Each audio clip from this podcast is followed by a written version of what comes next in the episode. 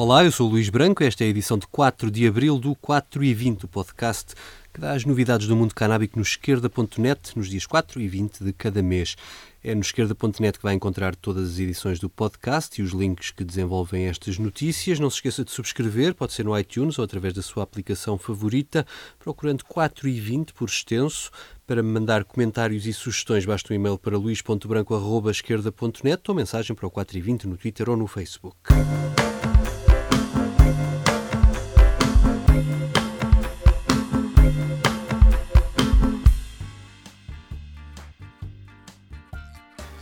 Na Assembleia da República, os deputados já ouviram muitas entidades e pessoas ligadas ao mundo da saúde e da farmácia a propósito do uso terapêutico da cannabis. Agora começa a ser hora de fechar uma proposta que possa subir de novo a plenário e espera-se ser aprovada. Moisés Ferreira, o deputado do Bloco na coordenação deste grupo de trabalho na Comissão Parlamentar de Saúde, falou ao 4 e 20 sobre o andamento deste processo. O grupo de trabalho que foi constituído no âmbito da Comissão de Saúde e que está a fazer a especialidade do projeto de lei que propõe a legalização da cannabis para fins medicinais, eh, iniciou o seu funcionamento no final de janeiro e até este momento realizou já 12 audições, a saber o CICAD, eh, o Infarmed, a Ordem dos Farmacêuticos, o GAT, o professor José Aranda da Silva, o Dr. Javier Pedraça, a Associação Drávia Portugal, a Canativa, eh, a Ordem dos Médicos, o Presidente do Conselho de Administração do IPO Porto, o Dr. Bruno Maia e o professor Atila Cofalvi da Faculdade de Medicina da Universidade de Coimbra. Estão ainda eh, audições marcadas para o dia 10 de abril.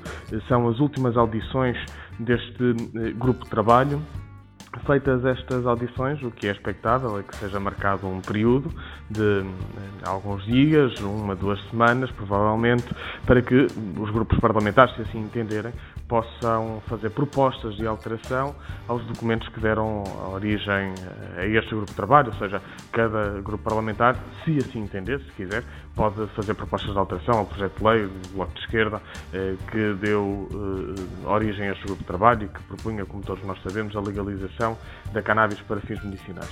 Feitas estas propostas, a apresentação e a discussão destas propostas de alteração a acontecerem, eh, o processo em especialidade fica concluído depois destas audições também que terminarão até o dia 10 de abril, concluído o processo de especialidade, os documentos estão, os projetos de lei estão em condições de voltar a plenário para uma votação uh, final e, portanto, para uh, a decisão sobre a sua aprovação ou rejeição. Enquanto o Parlamento ainda está a ultimar uma versão da lei que legaliza o uso terapêutico da cannabis, o movimento para a legalização prepara já a próxima edição da Marcha Global da Marijuana. É no dia 5 de maio, em várias cidades, entre as quais Lisboa. Vai ter, como de costume, o trajeto da marcha do Jardim da Mãe d'Água, nas Amoreiras, ao Jardim de São Pedro de Alcântara, no bairro Alto. No próximo 4 e 20 teremos mais novidades e, quem sabe, uma entrevista com a organização desta marcha. Na atualidade internacional esteve reunida em Viena a 61ª sessão da Comissão de Drogas das Nações Unidas. António Guterres abriu a sessão, começando por reconhecer o fracasso do objetivo em acabar com o mercado ilegal das drogas.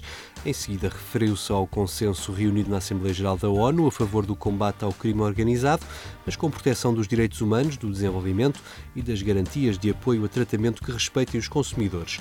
Guterres afirmou ainda estar muito orgulhoso das reformas introduzidas em Portugal à política de drogas quando foi primeiro-ministro, mas como é hábito neste organismo, a Comissão junta de países que têm foco na prevenção e tratamento de toxicodependentes, sentados ao lado de países onde os mesmos toxicodependentes são presos ou executados.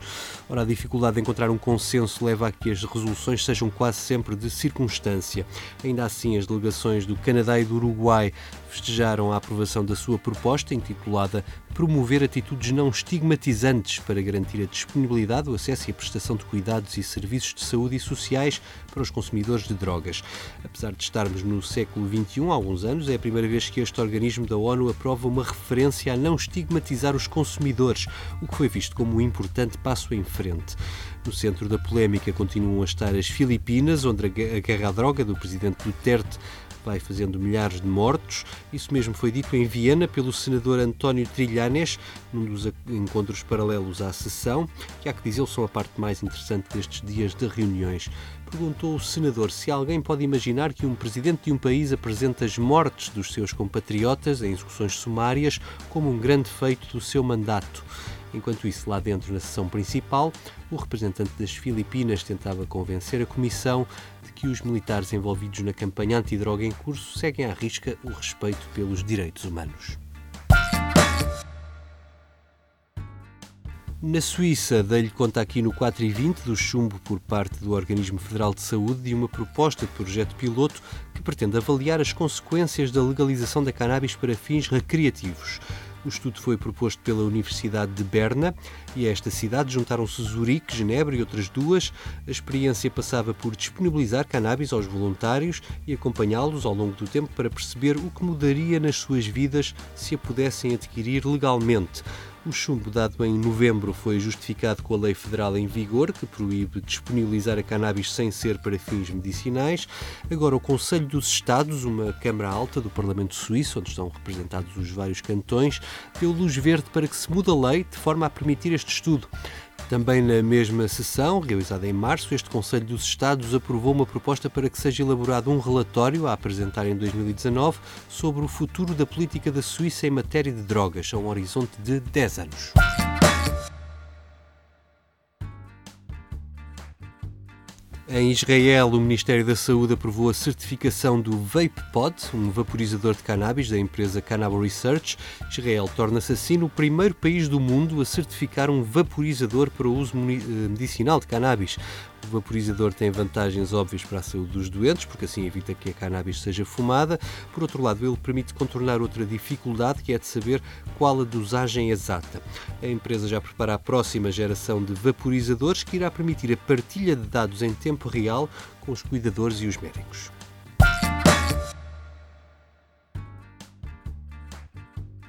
E na Califórnia, a concorrência na produção de cannabis já está nos tribunais. A Associação de Cultivadores Californianos apresentou uma queixa sobre o que dizem ser um atropelo à lei aprovada em referendo. A proposta que foi a votos defendia um modelo que tivesse por base as pequenas e médias empresas do cultivo de cannabis e a lei procurou proteger estas empresas com uma moratória de 5 anos às grandes plantações. A intenção era dar um avanço neste mercado aos pequenos cultivadores que já alimentavam o mercado da cannabis medicinal, que era legal, mas o facto de não terem sido postos limites às licenças de tipo 2, as licenças para áreas de cultivo até 900 metros quadrados, pode levar à mesma formação de monopólios, acusa a Associação. Outro problema tem sido a demora e, em alguns casos, a recusa de emissão das licenças locais para o cultivo, o que tem afastado muitos produtores. Calcula-se que menos de mil dos mais de 50 mil cultivadores tenham obtido a necessária licença no primeiro mês de 2018. Ainda nos Estados Unidos, um estudo publicado na revista da Associação Médica Americana traz novos argumentos em defesa da cannabis medicinal. O país encontra-se a braços com uma crise de dependência de opiáceos, receitados em casos de dores crónicas. Ora, este estudo destinou-se a saber se existe alguma ligação entre as leis de alguns estados que legalizaram o uso terapêutico da cannabis e a evolução das prescrições de opiáceos nesses mesmos estados.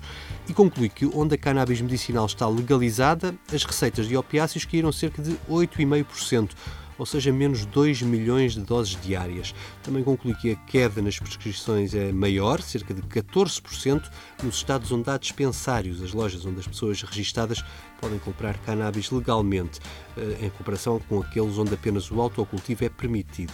Nos Estados Unidos, a mortalidade por causa da dependência de opiáceos subiu 320% desde o início do século, torna este estudo ainda mais importante no sentido de apontar caminhos para controlar o consumo e diminuir as prescrições destes medicamentos.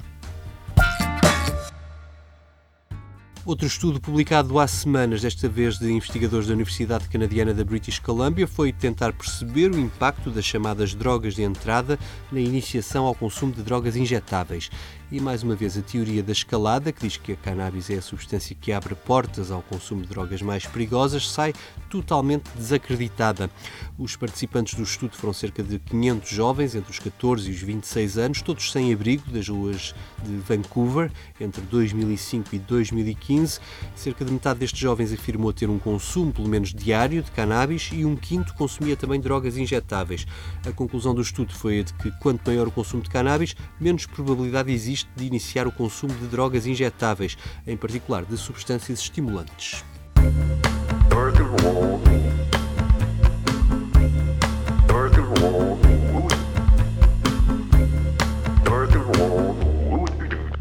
E assim chega ao fim este 4 e 20 com o momento musical, desta vez pela voz de uma das vítimas da crise dos opiáceos na América. Faz este mês dois anos que Prince nos deixou. Fiquem com este Same Page Different Book. Eu volto no dia 20 de abril. Até covered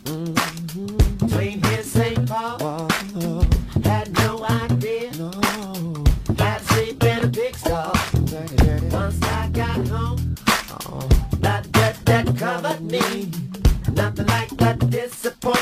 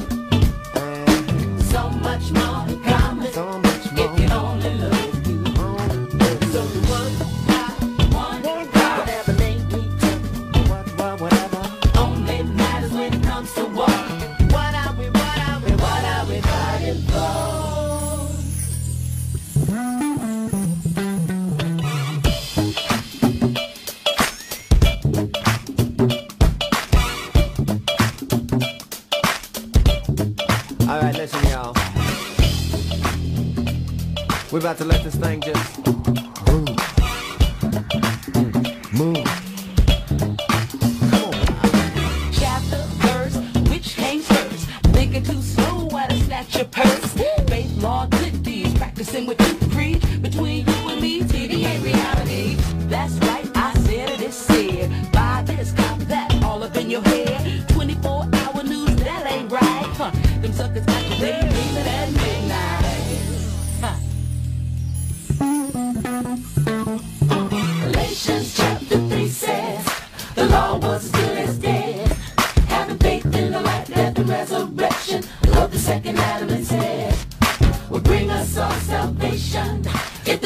in the